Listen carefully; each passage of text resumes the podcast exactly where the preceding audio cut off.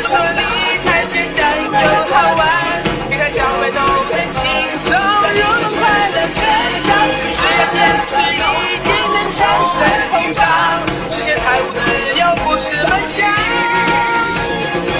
幸福就在前方。力哥说分级基金。啊，我今天再次声明啊，如果你没有听明白力哥前面那几期节目到底在啰里吧嗦唠叨点什么，好，你就不要再听了啊。但如果前面那几集你都听懂了，好，你牛逼，那就接着听我说下去。今天啊，我开始来讲分级基金的第三种投资策略，买入并持有分级 B，这也是牛市里力哥最推崇、最推崇的一种投资策略。但是你要注意啊。这种投资策略，它只适合呃那些个风险承受能力非常非常高的投资者啊，就是像力哥这种人，手里的分级基金如果暴跌百分之三十、百分之四十，也依然脸不红心不跳，吃嘛嘛香啊，看到美女还有心思上去打哈哈的，这种人你才有资格去玩这种勇敢者的游戏。假如你不具备这样的心理素质，你承受不起这种过山车一般的风险。好，我劝你这一辈子你都不要去碰分级比。之前啊，在力哥还没有系统开讲分级基金偏执时候啊，许多荔枝他已经在一知半解的情况下开始玩分级比了，结果刚刚买好，啪嗒就跌掉百分之二十，然后啊就跑过来啊和我诉苦啊，说力哥啊，我我怎么亏了这么多钱啊？你你说我现在该怎么办啊？对于这种人啊。我的回答永远只有两个字：活该。没有金刚钻，你别揽瓷器活啊！你既然缺乏对分级基金全面深刻的认知，你又不具备极高的风险承受能力，这种情况下，你还是因为说啊，你心中燃起的那一丝贪念而贸然买入分级 B，哼，那你就算亏得倾家荡产，也没有人同情你，你活该。力哥看到过理财市场上太多太多的骗术啊，啊，以后我会专门啊专门来讲这个理财防骗术这个专题。有许多骗术，在我看来啊，这只是非常非常非常的小儿科啊。我用小拇指想想，我都能够想出来说你这玩意儿是个骗子啊。但为什么骗子却能够屡屡得手呢？啊，无非两个原因：一是无知，二是贪婪。如果你知道自己无知，你不懂理财，那你只要不那么贪，你就不会被骗。或者说啊，你可以很贪婪，但你像力哥一样很聪明、很懂理财，知道什么时候应该贪婪，什么时候应该恐惧，嘿，那你也不会被骗。但一个又无知又贪婪的人，他就活该被骗。这个分级比他虽然不是个骗子啊，但是道理这个原理它是一样的嘛。一个既贪婪又无知的人去买了分级 B，结果最后一定一定会亏钱。力哥在上一个股市故事片里推荐过许多分级基金啊，什么证券 B、军工 B、环保 B、医药 B。如果你仔细跟踪过这些个基金的走势的话，哎，你会发现说，现在因为它加入了一点五倍到两倍的杠杆。而且经常还会出现很高的溢价，动不动就百分之二十、百分之三十，所以它每天的波动真的是非常非常的吓人。其中啊，这一件五吨中的这个一件证券比，它的波动是最为吓人的，每天盘中振幅超过百分之五，甚至超过百分之十，那都是家常便饭啊。上午还跌停价呢，下午就涨停价了，这个常见的呀。那今天暴涨百分之八啊，明天暴跌百分之五。后天又暴涨百分之四，再后天又暴跌百分之六，这样的故事几乎天天都在发生。如果你看复权价的话，你会看得更加清楚啊。从二零一四年四月证券比以一元的发行价开始上市交易，到二零一四年十二月十七日，它的复权价最高涨到了六块五。你看，不到一年时间里，它涨了百分之五百啊！但随后又出现了一波非常恐怖的下跌。到了二零一五年的二月三日，最低跌到只有三块九，绝对跌幅达到百分之四十，不得了，百分之四十。如果是在按照那个牛市理论的话，跌百分之二十以上就是扭转熊了呀，跌百分之四十它就是熊市中的熊市了呀。但是，奇怪就奇怪，在仅仅过了两个月，它又迅速涨到了七块五，绝对涨幅超过百分之九十。这意味着什么呀？这意味着波动这么大的分级基金，它在牛市里可以有两种玩法，一种玩法是玩波段。另一种玩法是放弃波段，长线持有，啊，你觉得哪种玩法更赚钱呢？你可能会说了，每天波动这么大的基金，那肯定是玩波段更赚钱啦。哎，你想啊，今天暴跌百分之五的时候我买入，明天暴涨百分之八的时候我卖出，哇，一下子就赚百分之八了呀。等后天再跌百分之四的时候我再买入，大后天再涨百分之五的时候我再卖出。这样赚钱不要赚的太爽哦！哎，可是兄弟啊，我问你啊，你怎么知道今天暴跌百分之五以后，明天不会再暴跌百分之六呢？哎，如果是连续三天五天，一天天都在这样暴跌的话，而你在暴跌刚开始的第一天就入场了，可不就意味着你深度套牢了吗？反过来说也一样啊。你怎么知道今天暴涨百分之八以后，明天不会继续暴涨百分之五呢？如果连续几天都是暴涨，而你只赚了一个涨停板的时候就抛了，哎，结果你不就踏空了吗？如果你看到自己在牛市里踏空了，哎，我心里那个着急啊，实在忍不住又去追高了，那你不是还不如长线持有更划算吗？股市里啊有一句话叫做说，想要准确预测。股票市场的短期走势，啊，就是说啊，预测明天到底是会涨还是会跌，那就好比说你徒手去接从天上掉下来的锋利无比的刀子，你不但要恰好出手，接住这把刀子，而且还要保证不能伤到手，哎，你可以去脑子里想象一下这件事情有多么的困难。没错，想要准确预测股市的短期走势，哎。就是这么难，一次、两次、三次、五次、十次啊，或许你都会狗屎运被你预测准啊，被某些人奉为你是股神。但是，一年、两年、三年、五年、十年，年年让你去预测，我告诉你啊，全世界绝对不会有任何一个人百发百中的。当然，力哥不是说啊，玩分级比他就一定要长线持有，不能玩波段，那也得看市场环境。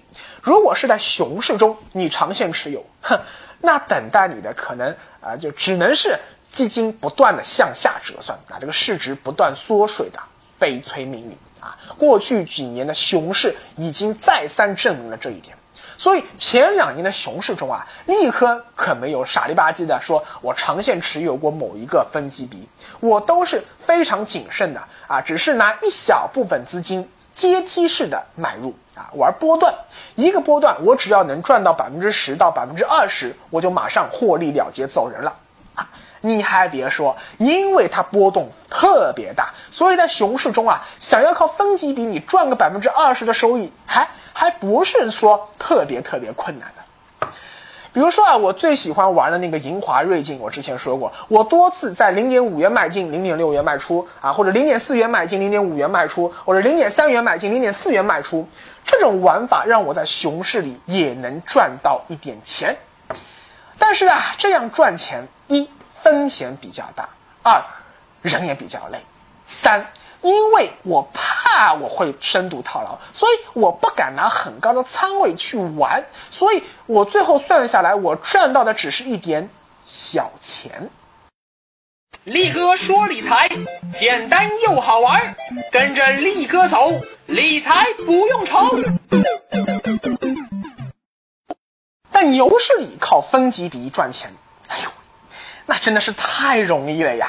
啊，可以说是。啊，闭着眼睛，你躺着也能赚大钱哎！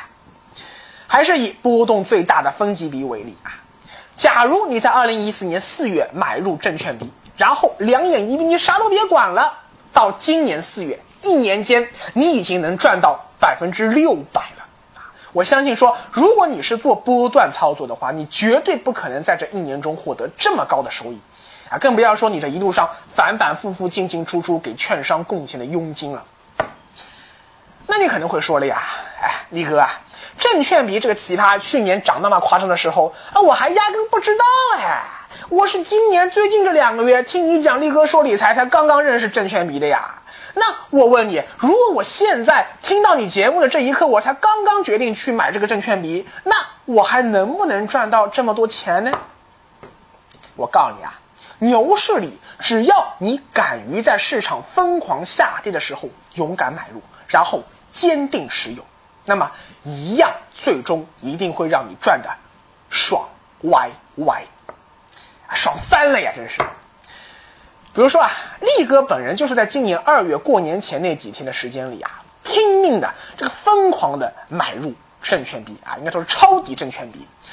今年一月的时候啊，证券币的价格从一块五的高位啊，一路开始稀里哗啦跌跌跌跌跌跌到最低只有九毛多，把许多胆小的投资者吓得那是屁滚尿流、魂飞魄散，大呼熊市又来了呀！但是在那时啊，我非常清醒的知道。券商股是牛市里最锋利的一把利剑。我更清醒的知道，说这不是一轮熊市中的反弹，而是一轮红彤彤的全新的大牛市。行情绝不会止于此，绝不会结束。所以我一点也不怕，我就买买。买，我跌的越深，我买的越多，持仓成本不断下降，结果平均下来一算，我手里的证券币的持仓成本只有一块钱左右。你现在再回头去看看，请问你觉得说现在这个证券币还有没有可能再次跌回到一块钱呢？啊，有，也也也是有可能的，就是等到证券币涨到两元以后上折了，再回到一元，啊，只有这一种可能了。而到那时。不好意思，力哥已经赚了百分之一百了。所以你要问我，在现在这种大牛市行情中，分级币最好的投资策略到底是什么？我送你一首郑板桥同志的诗，叫“咬定青山不放松，任尔东西南北风”。再简单一点说啊，就是四个字，叫做“不动如山”，不动。你不要瞎折腾，你不要老是这山望着那山高，你老是吃着碗里的想着锅里的，持有，持有，还是持有。哪怕说它最近走势比较弱，哪怕说你买入之后连续一个月都没有赚钱，哪怕它已经连续两个月一直都没有涨了，你也还要坚定持有。只有坚定的持有一个优秀的分级比，那么。请相信，这轮牛市里，它一定会给你带来非常惊艳的回报。但有一个前提啊，这个前提就是说，面对心电图一样上蹿下跳的走势，你一定要淡定，你要拿得住。假如你现在已经满仓了，我建议你就别动了。假如你现在还没有满仓，我建议你可以在你看好的分级比下跌的时候分批次建仓，等建完仓以后。别动了，不动。好，接下来我就来说一个许多人在牛市里都碰到过的一个实际问题，那就是不停的会有分级比上折。这个上折到底是怎么一回事呢？我还是举个例子吧。假如说有一天中航军工的母基金涨到了一点五元啊，涨幅超过百分之五十。那根据基金合同，它就触发了基金上折机制。第二天，基金公司就要着手办理中航军工这个分级基金的上折的手续。这里呀，你要注意了，不管是上折还是下折，基金净值并不是按照触发折算机制的那一天来计算的，而是按照触发折算机制后的第二天的那个基金净值来计算的。因为基金采取的是叫做未知定价法。基金当天的净值要到股市收盘以后啊，基金公司才能够计算出来。所以，当基金公司一计算发现说，哎，这个基金要上折的时候啊，哎，这一天的交易已经结束了，基金公司它已经来不及第二天马上把这个基金停牌，所以只能够以第二天的净值作为折算的标准，等到第三天才正式启动上折机制。这一天母基金会暂停申购赎回，而分级 A 和分级 B 则会暂停买卖。等到第四天，它就会复牌了。所以说，整个基金呃分级基金的折算的程序，它就是这样子的，一共要四天才能够完成。但这么一来，它就会出现一个问题啦，就是说，你是根据第一天基金的净值来决定说启动折算程序的，但你实际上却是以第二天的基金净值作为折算标准的，那这一天的时间里面，基金有可能涨，也有可能跌。所以最后折算下来的基金净值，它不一定正好就是一元了呀，有可能它就是零点九八元，也有可能是一点零二元。好，为了方便计算啊，我们假设折算的当天啊，这个中航军工的母基金的净值它没有涨一分钱，也没有跌一分钱，恰恰好它还是一点五元。那此时中航军工 B 所对应的净值应该是两元不到一点啊？为什么这么说呢？因为按照这个杠杆来计算的话，此时它应该正好是两元，但因为中航军工 B 每年要给中航军工 A 支付百分之七点五的利息啊，所以中航军工 A 此时的净值应该是一元到一点零七五元之间。你把母基金的净值一点五元乘以二，再那就等于三嘛，拿这个三再减去一点零七五元，剩下一点九二五元。所以说，中航军工比此时的净值应该是在一点九二五元到两元之间的某一个点位啊！你看这个复杂吧？好，还是为了方便你去理解，我连这个干扰因素我也去掉了，就当中航军工比此时的净值正好是两元吧。那如果我买了一万份中航军工 B 啊，净值是两元，那结果我就是应该是有两万元了。上折以后，我还是拥有一万份中航军工 B，但净值跌到只有一元了，那我就只有一万元了呀！啊，至少从账面上看，你会发现你突然一夜之间亏了百分之五十。那我请问你，剩下那一万元去哪儿呢？